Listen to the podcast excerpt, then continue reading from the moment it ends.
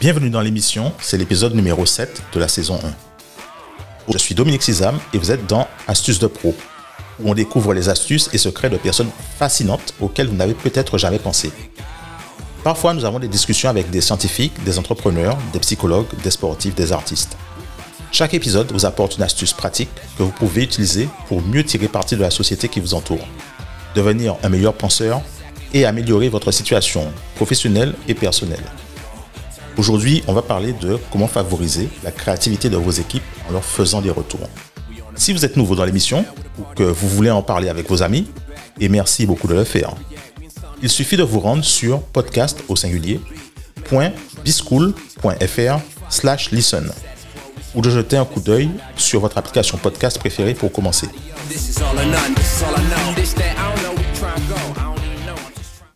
Si vous pouvez apprendre à poser les bonnes questions, à donner les bonnes directives et à laisser de l'espace aux autres pour qu'ils puissent s'entraîner et exercer leurs muscles créatifs à la résolution de problèmes, vous multipliez votre équipe, vous multipliez vos efforts et vous éliminez les frictions qui se produisent normalement dans la communication et les relations entre les clients et votre équipe.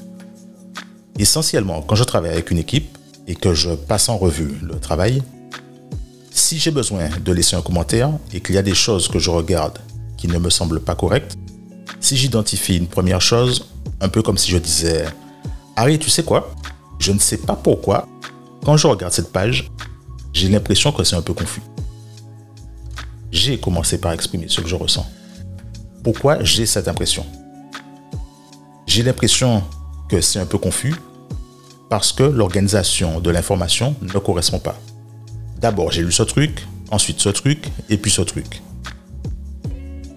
Mais j'ai l'impression que le positionnement devrait être le 2, ensuite le 1, après le 3, puis ce que j'ai vu maintenant.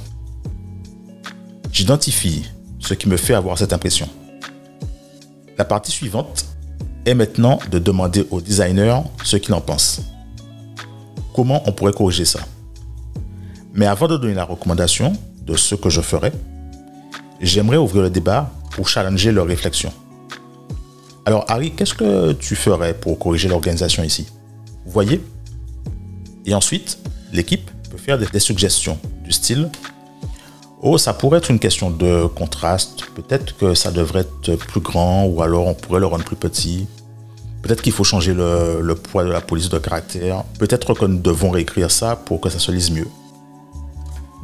Il faut les laisser faire parce qu'il ne faut pas les priver de leur créativité. Il ne faut pas les priver de leur capacité à résoudre des problèmes. Tout ce que je veux, c'est les évaluer pour qu'ils puissent regarder leur propre travail sous un angle différent. Et plus ils auront d'angles de vue, plus ils donneront de résultats originaux. De l'autre côté, tout ce que je fais ici, c'est d'essayer de favoriser la création de meilleures idées. Et si à ce stade, il se heurte à un mur dans notre discussion, alors je pourrais faire une recommandation en disant, vous savez quoi, je pense qu'on devrait changer cette police de caractère en rouge et l'agrandir de 300% pour la rendre énorme. Tu en penses quoi de ça, Harry? Donc je fais une recommandation et je laisse place à la discussion et à la négociation. Parce que ça pourrait être complètement subjectif et cette personne, en tant que designer, pourrait contester la recommandation. Il faut laisser un espace d'expression pour ça. Je laisse toujours de l'espace. Il faut qu'il y ait de la place pour que quelqu'un puisse intervenir. Je pose une question, puis je me tais. Parce que pour certaines personnes, il faut 5 secondes de plus pour qu'elles aient le temps d'achever leur pensée avant de se sentir en confiance pour exprimer leur pensée. Donc si vous êtes une de ces personnes qui ont du mal à s'arrêter de parler parce qu'elles aiment juste remplir le silence et que c'est juste une habitude nerveuse ou juste la façon que vous avez de parler, faites ça à la place. Chaque fois que vous dites quelque chose ou posez une question, arrêtez-vous et restez silencieux pendant 3 secondes. Ensuite, essayez d'être silencieux pendant 5 secondes. Et puis encore plus longtemps. Continuez à augmenter la durée et devenez de plus en plus à l'aise avec le silence. Parce que certaines personnes sont très mal à l'aise avec ça. Mais vous réaliserez que si vous laissez l'espace à quelqu'un d'autre, il aura l'impression de pouvoir intervenir. Surtout si vous êtes une personne intimidante. Disons que vous travaillez avec un client. Les membres de votre équipe ne veulent pas avoir l'air stupide. Alors, ils ne vont pas dire quelque chose qui n'a pas de sens. Si vous leur donnez de l'espace, devinez quoi? Vous leur donnez le temps d'assimiler. Vous pourriez même dire, par exemple, je sais que je viens de demander quelque chose d'assez difficile et je peux vous voir réfléchir, il n'y a pas de souci. Vous pouvez prendre le temps de réfléchir à tout ça. Si nous n'arrivons pas à trouver une solution maintenant, ce n'est pas grave. Nous pouvons revenir plus tard, peut-être dans une heure, pour en discuter à nouveau. Qu'est-ce que vous en pensez? Ce qu'il faut retenir, c'est que vous ne pouvez pas être le seul génie créatif dans la pièce. Parce que devinez quoi? Vous ne pouvez pas vous développer. Vous ne pouvez pas vous dépasser et vous êtes limité aux heures, aux jours et à vos capacités. Mais si vous pouvez apprendre à poser de bonnes questions, à donner de bonnes directives et à laisser de la place aux autres pour qu'ils puissent s'entraîner à exercer leurs muscles créatifs à la résolution de problèmes, vous savez quoi?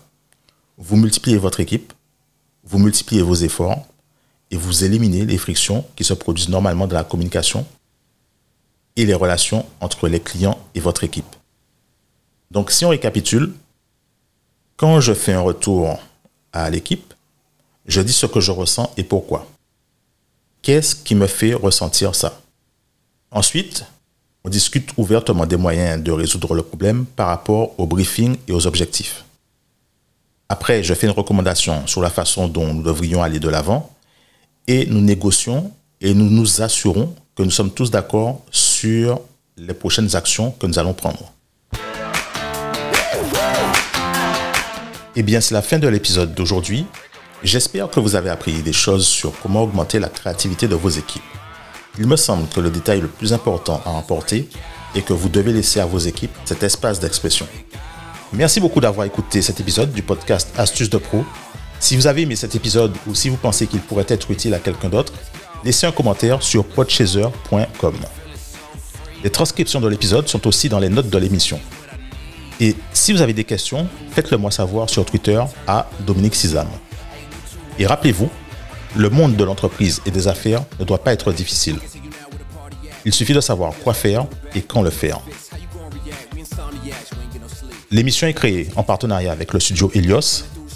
Le prix de l'émission, vous vous demandez? C'est simple. Partagez-la avec vos amis quand vous trouvez quelque chose utile ou intéressant. Si vous connaissez quelqu'un qui gère une équipe, Merci de partager l'épisode avec lui.